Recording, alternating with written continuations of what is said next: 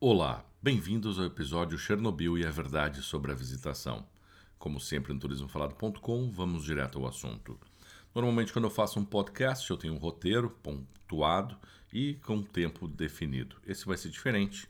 Quero trazer verdades para vocês, como por exemplo, quando você conversa com alguma das pessoas que retornaram a viver dentro da zona de exclusão você pergunta por que, que você fez isso e muitas vão responder: eu sofria preconceito no local onde eu tentei reconstruir a minha vida. Isso é verdade.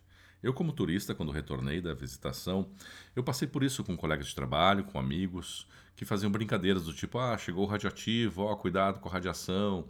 Ou seja, essas pessoas realmente têm uma vida muito difícil, tanto fora da zona de exclusão quanto no seu retorno para aquela área.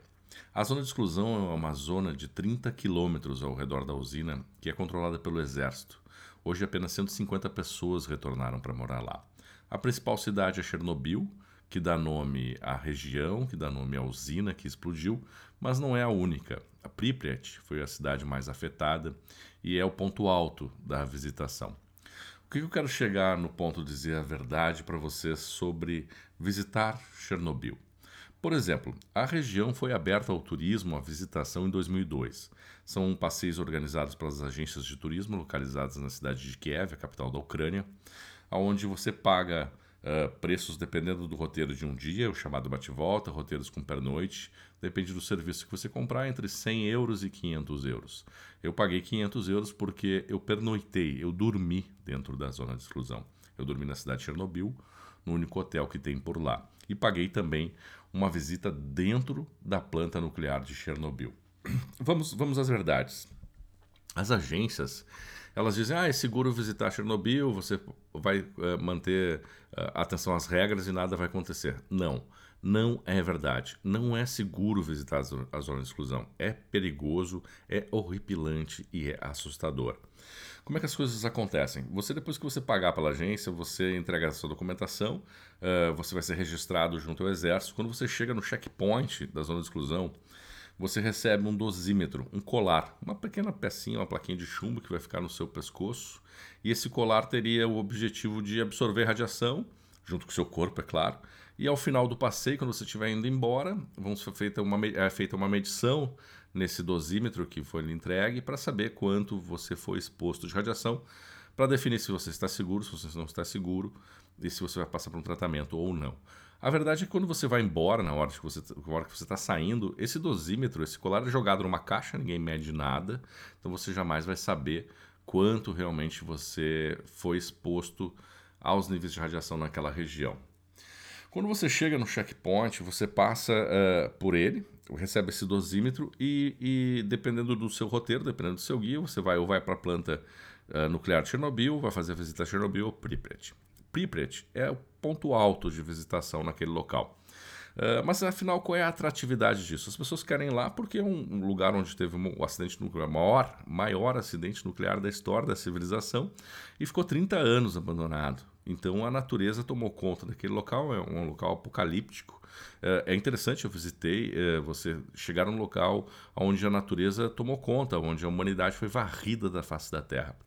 E muitos pontos da cidade de Pripyat, como o, hotel, o teatro, o supermercado, o hospital, são os pontos altos. É, quando o turista chega na frente desse lugar, o que ele quer fazer? Quer entrar eu tive acesso, eu entrei nesses lugares. É, e isso é muito perigoso. Por exemplo, o teatro, a, a, o palco do teatro, embaixo tem o chamado fosso, né, onde os, os artistas uh, se arrumavam, se, se preparavam para as peças. E ali você tem uma altura de quase 4, 5 metros. E esse palco está completamente podre. São 30 anos de, de, de intempéries, de chuva, de gelo, de neve, é, sem nenhum tipo de manutenção. Então o, o chão está cedendo. Isso acontece também nos apartamentos e outros lugares. Mas, por exemplo, o hospital, que eu vou usar para dar essa informação sobre a verdade, a visita a Chernobyl. Os guias, quando passaram lá no checkpoint, eles receberam um aplicativo, um, um dispositivo GPS, que fica na cintura deles entregue pelo Exército. Isso é uma forma do Exército monitorar onde essas pessoas estão, porque é proibido entrar nesses prédios. Mas quando você chega num local, por exemplo, como um hospital, e seu guia está disposto a levar o grupo lá para dentro do hospital, ele tira esse cinto GPS, larga no chão, esconde numa árvore, no mato, para poder entrar ali sem, sem assumir uma responsabilidade, sem ser perseguido depois pela polícia. O hospital, por exemplo, é um dos locais onde tem um dos maiores níveis de radiação até hoje lá na região de Pripyat, porque foi eles que foi o local onde foram atendidos os bombeiros, os primeiros bombeiros que atenderam a chamada da explosão da usina. No subsolo desse hospital estão os uniformes desses bombeiros. É extremamente proibido entrar lá, os, os, guias não permitem, mas se você quiser, você acessa. É uma escadaria, você desce. Quando você se aproxima dessa escadaria, o seu, o seu contador Geiger, seu medidor de radiação, começa a apitar como se fosse explodir. Então muitos turistas acabam querendo descer lá, mas é muito assustador, então ninguém desce. Você chega na frente dessa escada, uma escuridão, uma água, um cheiro ruim, um mofo nas paredes, você acaba não descendo. Mas o hospital tem muita poeira, então você não tiver a sua própria máscara, que as agências não dizem para você levar máscara. Se você não tiver uma máscara, pelo menos para evitar essa poeira, vai ser muito perigoso, você vai com certeza absorver altos índices de radiação. E falando nisso, também tem a questão dos hotspots. Os hotspots são locais que o, o exército mediu onde tem grandes níveis de radiação. Como assim grandes locais com grandes níveis de radiação? Existem pontos que existe uma concentração maior. Por exemplo, nas casas, como elas foram lavadas pelo exército após a explosão, as calhas conduziram a água para certos pontos.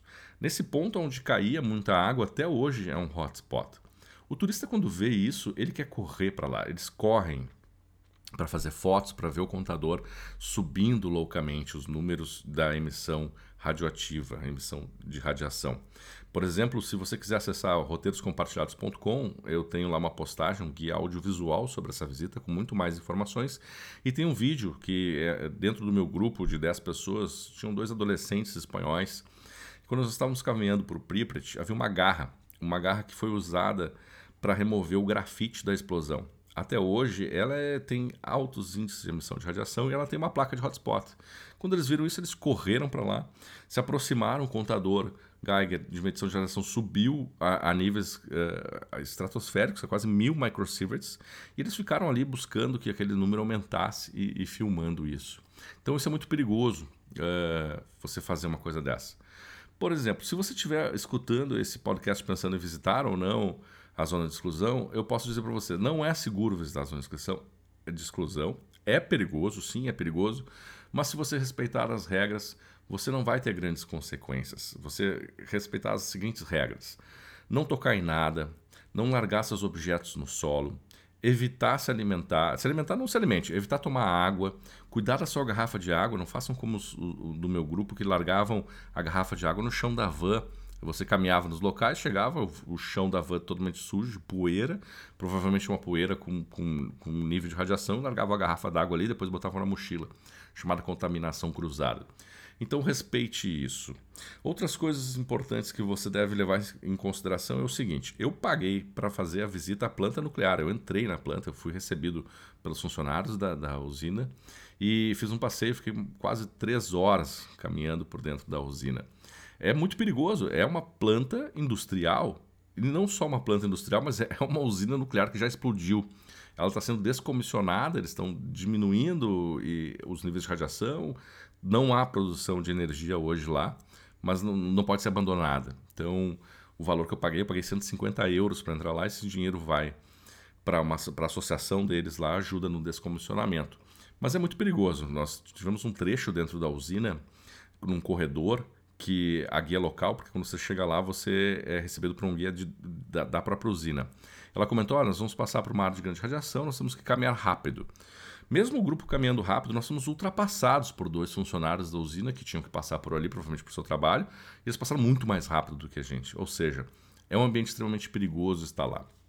Quando nós estávamos fazendo uma visita a um monumento que foi feito aos bombeiros dentro da própria usina, Estavam uh, todo mundo conversando, a guia fazendo as suas explicações e nossos contadores Geigers tocando, que é um som que você vai ouvir o tempo inteiro no passeio, aquele pipi. Eu resolvi aproximar do chão meu contador Geiger. Ele saltou de, de 0,3 microsieverts para mais de 20. Então isso mostra que é um ambiente muito perigoso. E, e mais perigoso ainda pela exploração comercial daquela região. Porque desde, desde 2002 as agências de turismo fazem essa, essa exploração, mas quando veio a série da HBO, aumentou em quase 40%, 50% a visitação, aumentou o preço também. Eu queria usar o meu drone. Quando eu estava pesquisando antes da série, que eu nem sabia que ia ser lançada, há uma taxa de utilização do drone que era 50 euros. Quando veio a série, passou para 200 euros essa taxa. Mas o que eu quero chegar nesse ponto para vocês? Uh, desde outubro de 2019 foi liberado também o acesso à sala de controle número 4, que é a sala onde ocorreram os erros, o que levou à explosão da usina. Hoje ela está aberta à visitação. As agências dizem que entregam materiais de segurança, capacete. O capacete é um capacete de obra, gente. Não vai segurar radiação nenhuma. E que você pode ficar lá no máximo 5 minutos. Muito pouco provável que o guia consiga controlar o grupo dentro daquele local por 5 minutos, porque é um ambiente histórico, as pessoas vão querer tirar foto e, e sempre tem alguém que, que, que, é descontrolado e não segue regras. Então isso é, é muito perigoso. Inclusive, a, a, agência que eu contratei, que se diz a Chernobyl Welcome, que é uma das mais tradicionais, mais sérias e mais caras, que eles têm guias extremamente uh, experientes. Mentira! A minha guia era uma adolescente de, de 20 anos que estava indo pela terceira vez só lá.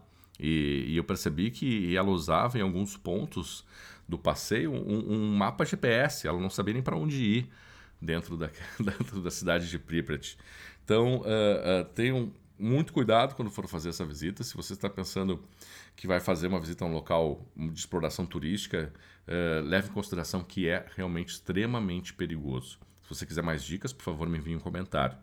E eu saliento aqui, finalizando o podcast, que a cidade de Kiev, a capital da Ucrânia, que é a base de saída para a visita à zona de exclusão, ela é muito interessante. É uma cidade que está aberta ao turismo há muito pouco tempo. Sempre sofreu com, com questões territoriais, com, com a poderosa Rússia, né? Então, hoje em dia, ela aberta ao turismo, é muito hospitaleira. O povo ucraniano sofreu muito por todas essas questões, mas hoje eles estão abertos a, a receber as pessoas. A cidade de Kiev é muito barata, a hospedagem é barata, o transporte é barato, a alimentação, uma refeição, você consegue pegar uma cerveja, uma entrada, um prato principal, e isso vai custar 5 euros. O, o transfer do aeroporto para o centro da cidade custa 10, 15 reais. Então é, é tudo muito barato e, e, e, tudo muito seguro. Não, não pense que você vai estar indo para uma zona de guerra ou, ou, ou, que há índices de radiação altíssimos na, na, na, capital Kiev. Não, não é verdade isso.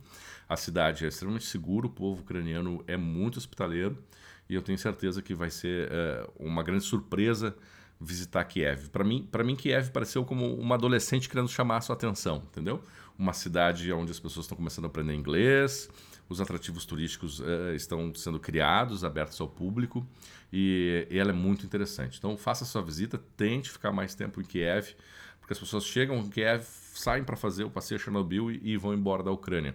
Isso uh, é, não, não é legal, não é legal para o turismo local, não é legal para a sua experiência lá na, na, na região. Eu agradeço a atenção de todos. Lembrando que se você acessar roteiroscompartilhados.com, você vai ver diversos vídeos, diversas fotos num guia audiovisual sobre Chernobyl. Agradeço a sua atenção e boa viagem.